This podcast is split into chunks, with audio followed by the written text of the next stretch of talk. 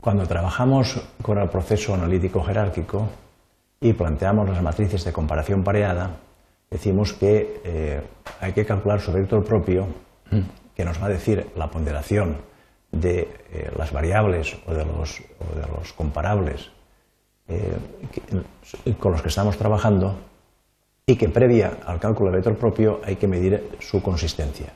Vamos a ver en este caso cómo se puede calcular la consistencia de la matriz y cómo se calcula después, medida su consistencia, cómo se calcula el vector propio.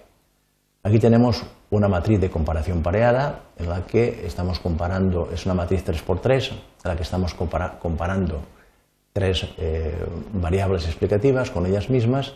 Vemos que la matriz tiene de diagonal 1 eh, y después la capacidad productiva comparada con la calidad del suelo está entre moderada y fuerte, la capacidad productiva comparada con el microclima es fuerte y eh, en este caso como aquí es 4,1, pues aquí es 1,4. Aquí tenemos la matriz de comparación pareada. Para calcular su consistencia lo que hay que hacer es eh, normalizar la matriz. Esta es la normalización de la matriz esta es la matriz ya, esta la misma matriz eh, convertida en, número, aquí está en, cociente, 1 partido por 4, aquí 0,25. Una vez tenemos la matriz, lo que hay que hacer es normalizar la matriz por la suma.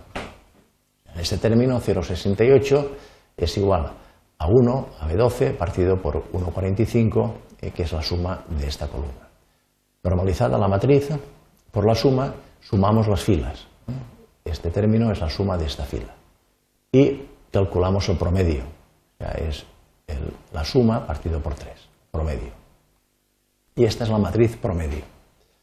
Una vez tenemos la matriz promedio, cogemos la matriz original, esta matriz original, y la multiplicamos por la matriz promedio. ¿eh? Este de aquí es la multiplicación M mult de eh, B24, B24 eh, D26 es esto multiplicado por F24, F26. Es el producto. Y se le llama matriz vector fila total. Eh, este vector filo total y el vector promedio que hemos calculado antes se divide término por término y tenemos el cociente. ¿eh? Este cociente es el resultado de dividir B30 por D30, siendo B30 el vector fila total y D30 del promedio. Y una vez tenemos estos cocientes, eh, sacamos la media, promedia, y, y este promedio es la lambda máxima, lambda máxima.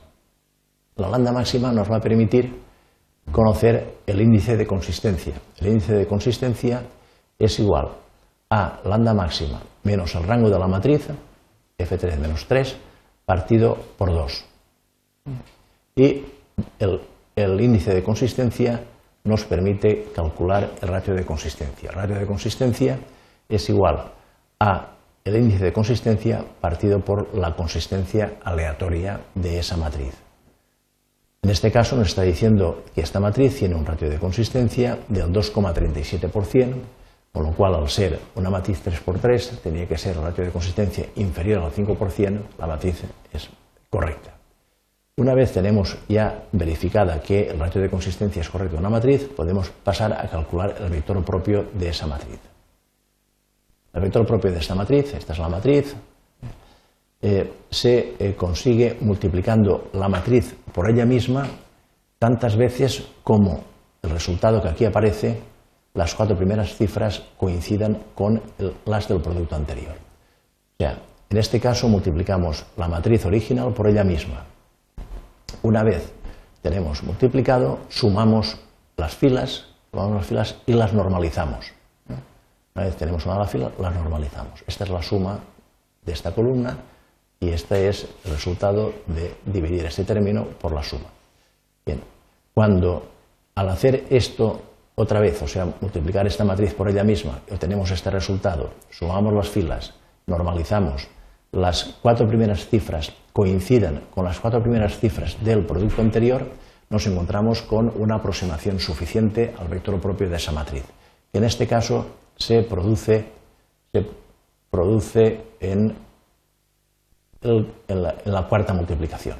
¿eh? Como vemos, seguimos multiplicando la matriz por ella misma, Y en la cuarta multiplicación ya coinciden las, en, el cuarto producto ya coinciden las cuatro primeras cifras del resultado de... Eh, entonces podemos pensar que esto ya es una aproximación suficiente al vector propio. ¿eh? Podemos utilizarlo ya como vector propio de esa matriz. Bien, esta es la manera de calcular la consistencia y el vector propio.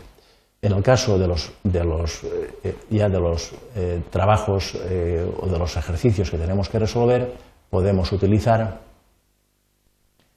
este pequeño, por decirle de alguna manera, programa, en el cual en estas hojas 2x2, 3x3, 4x4 está diseñado lo que acabamos de decir, el cálculo de la consistencia, ¿eh? y el cálculo posterior del vector propio y en esta eh, primera hoja principal pues podemos ir introduciendo los datos de cada matriz teniendo en cuenta de que solamente hay que introducir los datos en las celdas que están en blanco porque sabemos que las otras se recalculan ellas automáticamente y automáticamente que ponemos los datos en cada una de las matrices nos aparecerá la consistencia y nos aparecerá el vector propio. Aquí tenemos desde matriz 2x2, que bueno, sabemos que siempre son consistentes, pasando por 3x3, 4x4, 5x5, 6x6, hasta matriz 8x8. En todos los casos hay que introducir la información, las comparaciones pareadas en las celdas en blanco y automáticamente nos aparece la consistencia y nos aparece el propio. Y de esta manera eh, tan sencilla podemos en cada caso trabajar con el proceso analítico jerárquico y con las matrices eh, correspondientes.